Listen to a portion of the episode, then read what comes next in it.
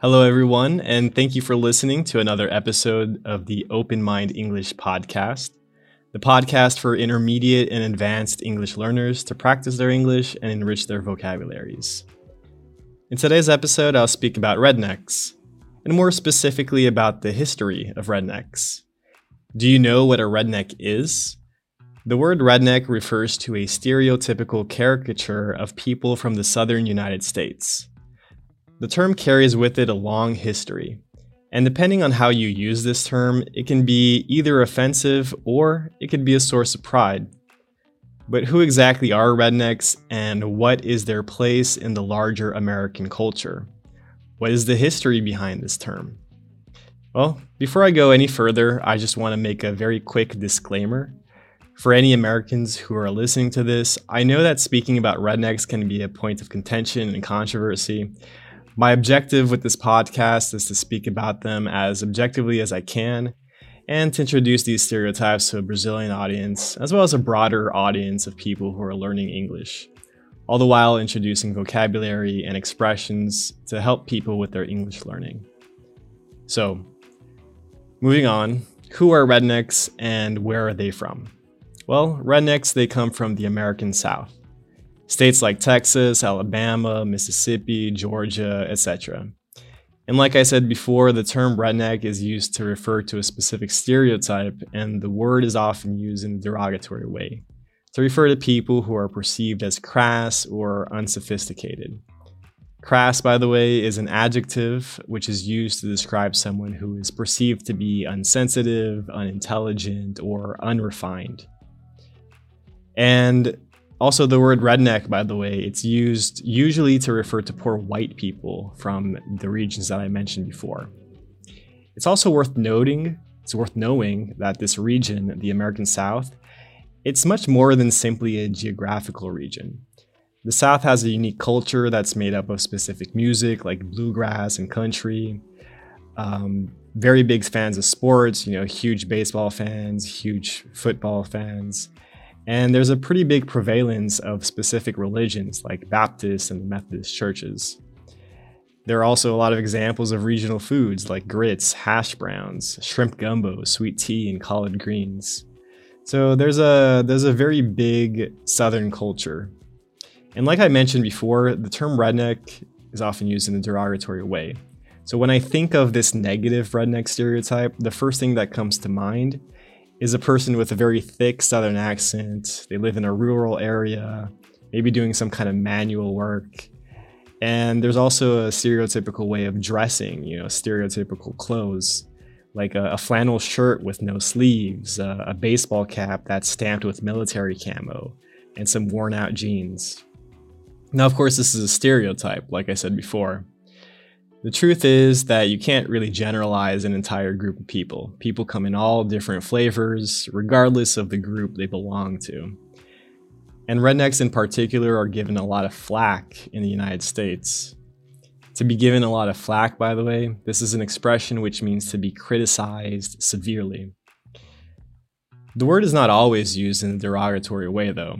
Some people who consider themselves rednecks will use the term as a stamp of pride, it's a term that describes their origin and their common upbringing.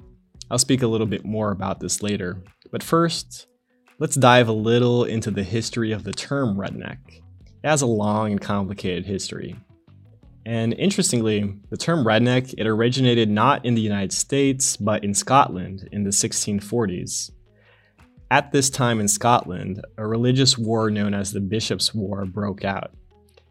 Broke out, by the way, is the past tense of breakout. It's a phrasal verb which means to start suddenly. So, Bishop's War broke out because Scottish Presbyterians had rejected certain decisions made by bishops and the Scottish ruling class.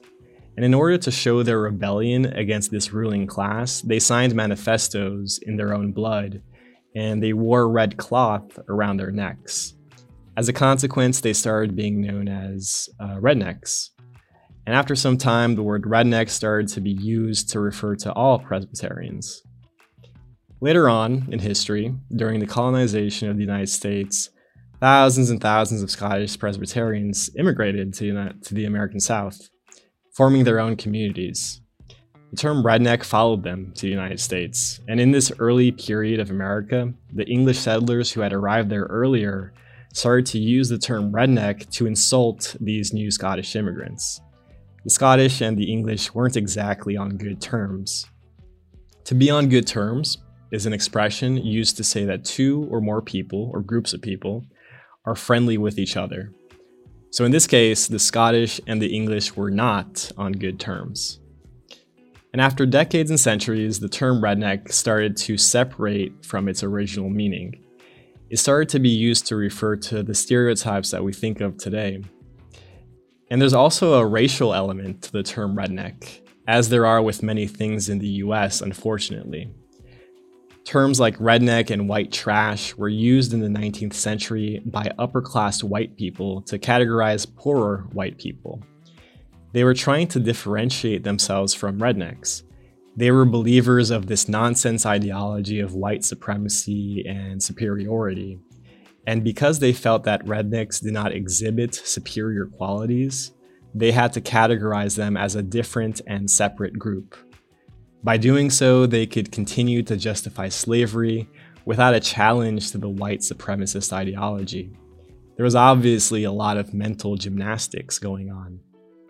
Mental gymnastics is when our brains spiral into destructive thoughts, making up excuses or arguments for unjustifiable decisions or situations.